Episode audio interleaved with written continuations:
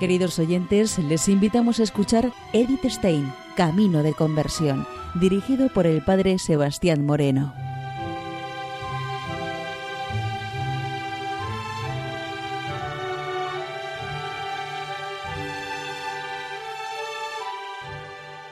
Muy buenos días, nos de Dios. Les habla el padre Sebastián Moreno y estamos dedicando este programa a Edith Stein, Camino de Conversión. Tenemos que partir siempre de la labor del Espíritu Santo dentro de nuestra vida. Sabemos cómo el Espíritu Santo actúa en todo hombre para atraerlo hacia el Padre. El hombre, desde la situación en la que se encuentra, por muy ateo que se manifieste, está siempre sometido a la vida de esta acción salvífica de Dios.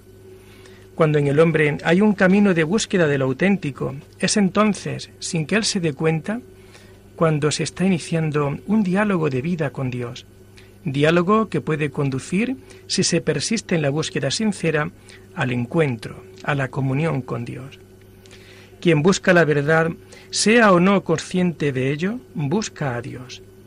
Dios es la verdad, y Él quiere manifestarse a todos aquellos que le buscan con sincero corazón. Edith Stein, Teresa Benedicta de la Cruz, es una mujer apasionada, buscadora de la verdad, y por ello se encontró con ella. Nos comenta dentro de sus escritos lo siguiente. El que anda tras la verdad vive preferentemente en ese centro interior donde tiene lugar la actividad encantadora del entendimiento. Si en serio trata de buscar la verdad, tal vez se halle más cerca de Dios, que es la misma verdad el sentido de la vida de Edith Stein se encuentra en esta búsqueda. Esto le llevó a ella al encuentro con el Dios verdad a través de la conversión, al supremo testimonio de la verdad por el martirio. Edith Stein no va a morir tan solo como una mártir cristiana en el sentido estricto de la palabra, sino que también como una víctima de la Shoah, es decir, de aquella destrucción y del exterminio en masa del pueblo judío, hombres, mujeres, niños y ancianos, mártir que unida a Cristo crucificado, dio su vida por la verdadera paz y por su pueblo. Y todo esto por los nacionalsocialistas. Ella murió juntamente con otros seis millones de judíos. Muere como hija de Israel, por ser mujer católica, por ser judía. Sin embargo, ella nunca va a jurar de su judaísmo. Ella nos viene a decir lo siguiente. No puede usted imaginarse lo que para mí significa ser hija del pueblo escogido, pertenecer a Cristo, no solo espiritualmente, sino también según la carne. Usted sospecha lo que significa para mí cuando acudo por la mañana a la capilla y echo una mirada al sagrario y a la imagen de María y me digo, ellos eran de nuestra sangre. Edith es judía por su nacimiento y después de su periodo de indiferencia religiosa y más tarde de ateísmo, vuelve a ser judía con más libertad y, y amor a la luz de la fe católica a la que se va a convertir el catolicismo le va a hacer reencontrarse transfigurada en la religión de su infancia y permanece judía hasta el fin, pues muere por pertenecer también al pueblo judío. Ella es también una filósofa capaz de apartarse de su gran maestro, Husserl, y emprender su propio camino por el que avanza sola en busca de la verdad. Se hace cristiana por amor leyendo la Sagrada Biblia. Se hace católica leyendo a Santa Teresa de Jesús, pues ve confirmada en ella la experiencia de Dios. Edith acompañaba a su madre a la sinagoga, pues para ella la gracia de Dios no se puede encerrar solamente en la iglesia. Para Edith era todo un orgullo que Jesús de Nazaret fuera un judío. Se quedó con las ganas de ir a Palestina, al monasterio de Belén porque los judíos en aquella época tenían prohibido poder emigrar. Cuando se hace católica, había en la Iglesia un marcado antijudaísmo. Ella quiso cambiar esta visión, cosa que se consiguió luego, posteriormente, con el Concilio Vaticano II. Cuando Edith se hace religiosa, asume su vocación de carmelita según la tradición de los grandes maestros de la orden. Teresa de Jesús, San Juan de la Cruz, Santa Teresa del Niño Jesús, cuyas enseñanzas asimila. Siguiendo sus huellas, llega a la cima del Monte Carmelo, es decir, a la contemplación mística. Su espiritualidad, que coincide en parte con la del pequeño caminito de Santa Teresa del Niño Jesús, se desarrolla plenamente en la subida al Monte Carmelo, a través de la agonía de una larga noche interior que la lleva hasta el esplendor de la llama de amor viva. Su espiritualidad está totalmente sostenida por la reflexión filosófica. Estamos, por tanto, ante una mujer activa y autónoma del siglo pasado. Da a la mujer el valor de tomar su vida en sus manos y de ponerla radicalmente al servicio de la sociedad y de la Iglesia. Cuando el Papa San Juan Pablo II la beatifica en el año 1987, le va a dar un calificativo.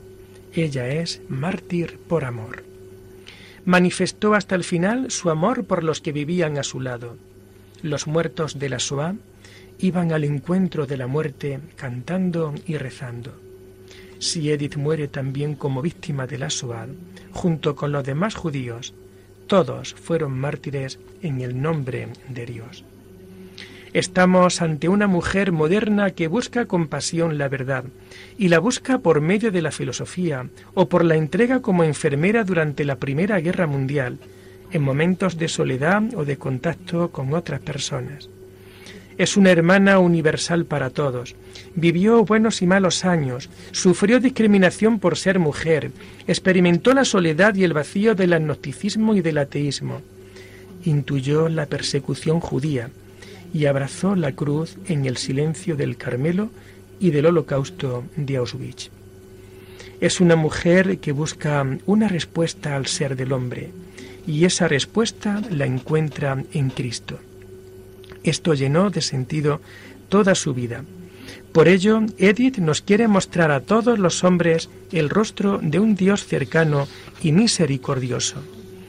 El recorrido de esta joven atea hasta llegar al servicio de la humanidad refleja la honda nostalgia del hombre moderno, desarraigado de la religión. En una época de alejamiento de Dios, de materialismo y de frialdad de corazón, demuestra Edith su vida ejemplar y su muerte valerosa. El triunfo del espíritu sobre la materia, la victoria del amor sobre el odio y el sereno resplandor de la humildad sobre todas las sombras de este mundo perecedero.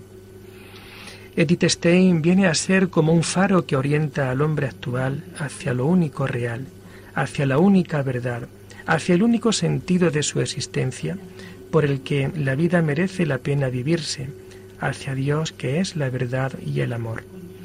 El destino de Edith con su muerte nos demuestra que el amor no tiene su patria aquí en la tierra, y que nosotros estamos llamados a esa patria, aunque sea a costa de la vida.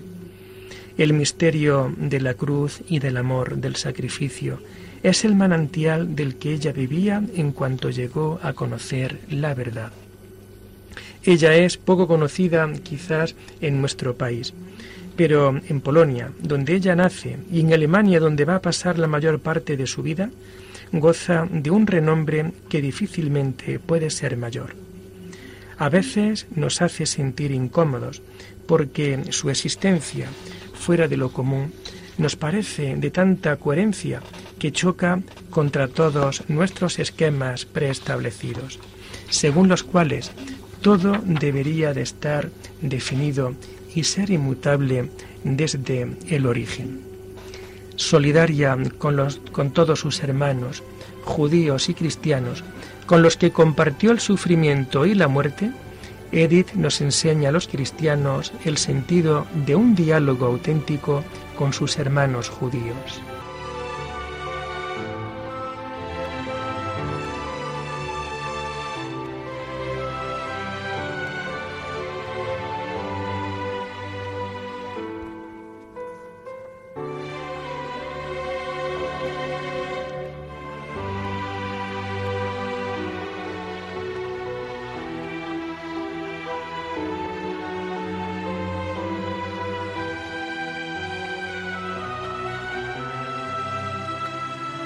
De nuevo con ustedes en Edith Stein, Camino de Conversión. Mirad, el actual Wrocław polaco es Breslau, capital de la provincia alemana de Silesia. Tras la Segunda Guerra Mundial se convirtió en una ciudad polaca y desde entonces la presencia germana ha ido desapareciendo paulatinamente. No perdió nada de su encanto ni de su nobleza de sus orígenes. Esta ciudad fue fundada por el duque de Bohemia, saqueada por los tártaros, arrasada por los mongoles. La ciudad fue reconstruida a finales del siglo XIII por los comerciantes anseáticos, que desarrollaron el comercio con los puertos bálticos. Este mercado próspero de lengua y de cultura alemana es desde siempre una ciudad entre dos mundos, el mundo eslavo y el mundo germano. La burguesía comerciante le garantizó una opulencia que aún se observa en la plaza del mercado, en la catedral y en el ayuntamiento con la torre de delicada arquitectura. Sus iglesias góticas, compactas e imponentes, sus casas de múltiples ventanas. Esta ciudad estuvo durante mucho tiempo bajo la influencia austriaca y católica, adquiriendo un encanto y una espontaneidad propias. Más tarde pasó a ser prusiana, y protestante, pero conserva un toque de melancolía. Se hicieron edificios de ordenación regular y fachada austeras. Tras la revolución industrial, la Alta Silesia tiene una gran prosperidad y Wrocław se beneficia con la llegada de muchos emigrantes que eleva el número de sus habitantes hasta 500.000, modificando notablemente el aspecto de aquella ciudad.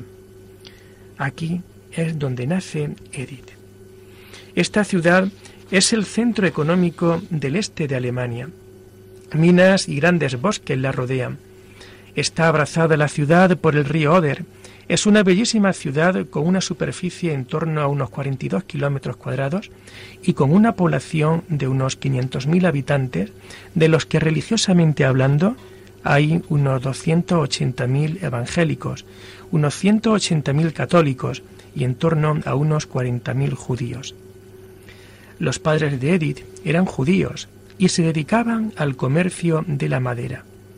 Aquí se van a instalar hacia el año 1889 y van a, desarrollar su negocio hasta poco después del nacimiento de Edith, en que muere su padre. Él muere un día 10 de julio del año 1893 víctima de una insolación en medio de un bosque durante uno de sus viajes profesionales. Nos comenta Edith lo siguiente. Mi madre tenía nueve años cuando conoció al que más tarde sería su esposo, Siefreg, y a los 21 años se casó con él. Edith nace el día 12 de octubre de 1891.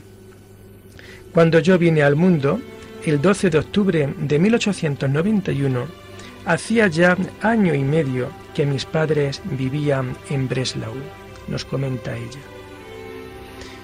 Este día es el día de la fiesta de la expiación o del gran perdón. Es la fiesta judía más solemne.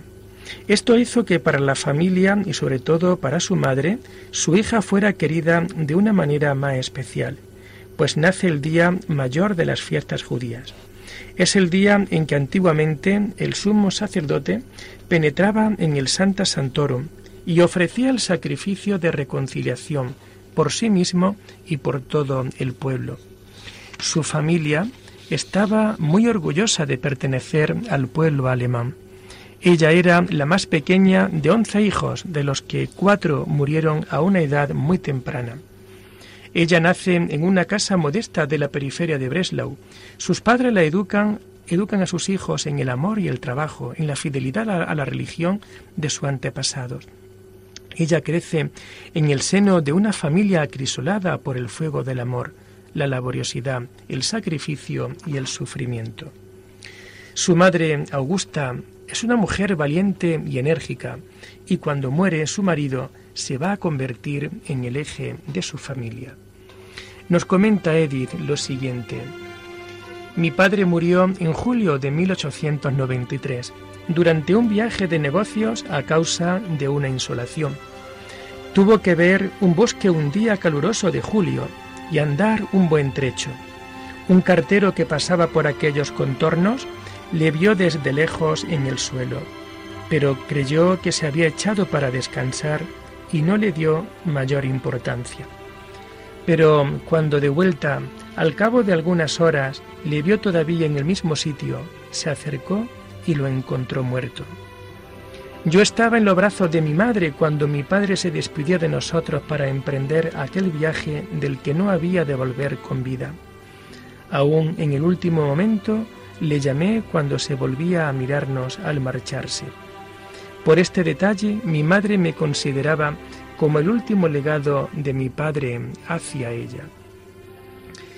Tomó el negocio de su marido con deudas, lo saneó y lo dirigió con éxito.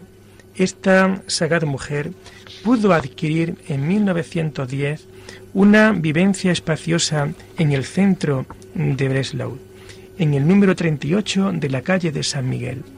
Ella vivía su religión con mucha piedad. Nos comenta Edith lo siguiente. Mi madre era hija de un comerciante y tenía buenas cualidades para el comercio. Llevaba las cuentas de maravilla, tenía sentido del negocio y el valor y la firmeza necesaria para actuar en el momento oportuno. Era lo bastante prudente como para no arriesgarse demasiado, pero sobre todo tenía el don de entender a la gente. Consiguió ir subiendo a fuerza de brazos. No fue una broma criar y vestir a siete hijos. Nunca conocimos el hambre, pero estábamos acostumbrados a la mayor sencillez y economía. Y algo de ello nos ha quedado hasta hoy. Edith admira a su madre, la interesa por sacar adelante a sus hijos. De los once hijos sobrevivieron los siguientes, Paul, Elsa, Arno, Frida, Rosa, Erna y Edith quien siempre permaneció muy unida a su hermana Erna, aunque no llegó a entender su conversión y la respetó. También admira en su madre su laboriosidad al frente del negocio, su trato noble y generoso con los obreros, su generosidad en prestar ayuda a quien la necesitaba. Incluso acogía en casa a los familiares que pasaban por traces difíciles, pero sobre todo le llama mucho la atención su profunda religiosidad y la solemnidad con que se celebraban las fiestas judías. En los años de nuestra infancia habíamos vivido con la mayor sencillez en cuanto a vivienda, alimentación y vestidos, nos comenta Eddie Stein. Pero no teníamos la sensación de ser pobres. Veíamos que nuestra madre trabajaba sin parar de la mañana a la noche y sabíamos naturalmente que este era el motivo por el que no podíamos permitirnos ningún capricho. Por otra parte, mi madre se preocupaba de que nosotras no nos sintiéramos menos que los otros niños. La formación religiosa que recibió su madre también nos la vienen a contar Edith. Aprendieron los mandamientos, leyeron parte de la Sagrada Escritura y aprendieron de manera de memoria algunos salmos en alemán. Mi madre asistía a esta clase con el mayor entusiasmo. Se les había inculcado que respetasen siempre cualquier religión y que jamás debían de decir algo en contra de cualquier otra. Los muchachos fueron instruidos por el abuelo en el rezo de las oraciones prescritas.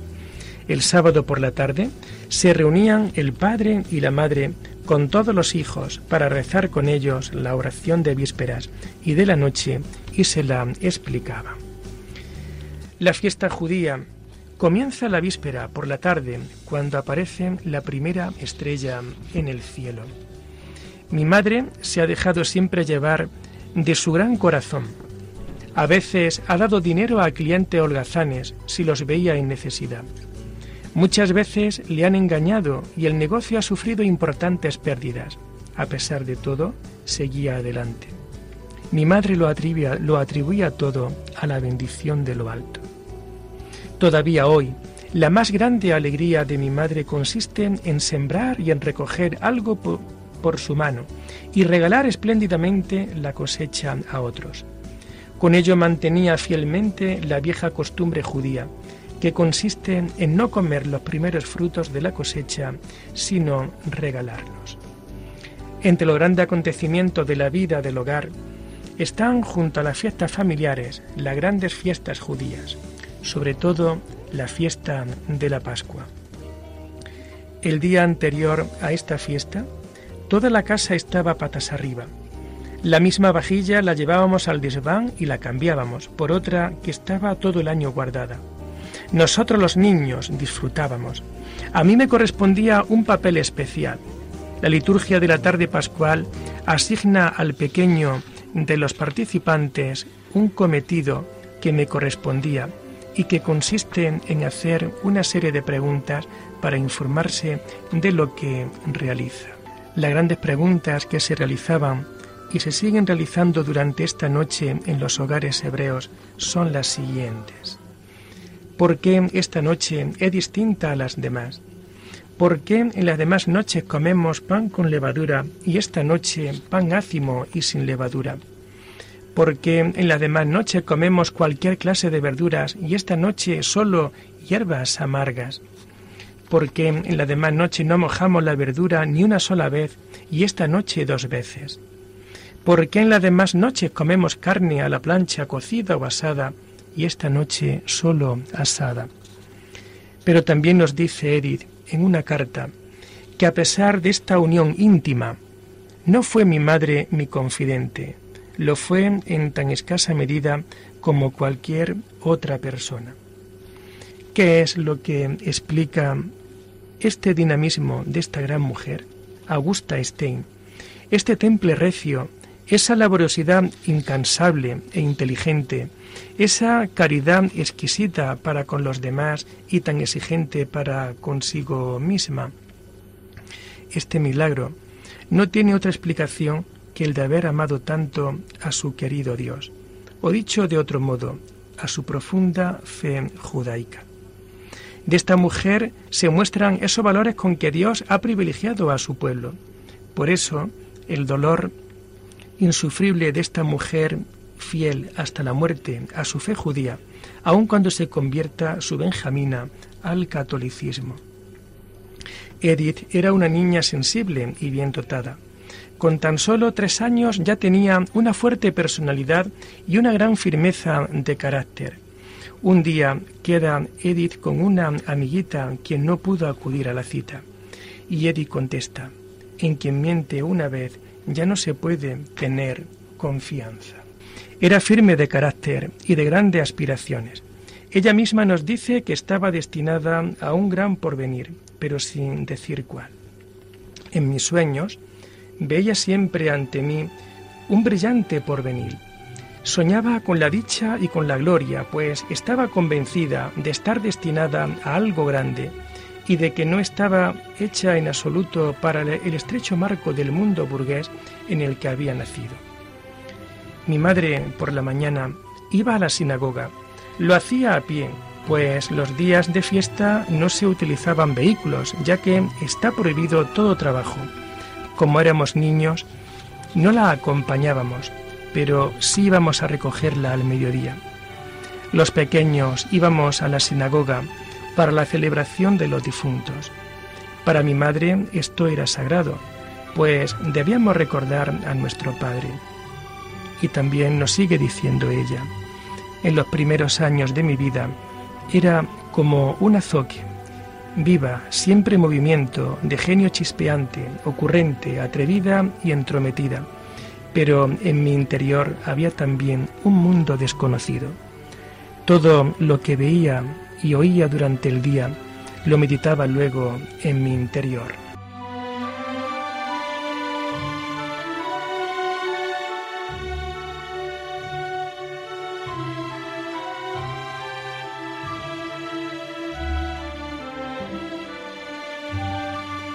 Y así finaliza en Radio María este programa del Padre Sebastián Moreno, Edith Stein, Camino de Conversión.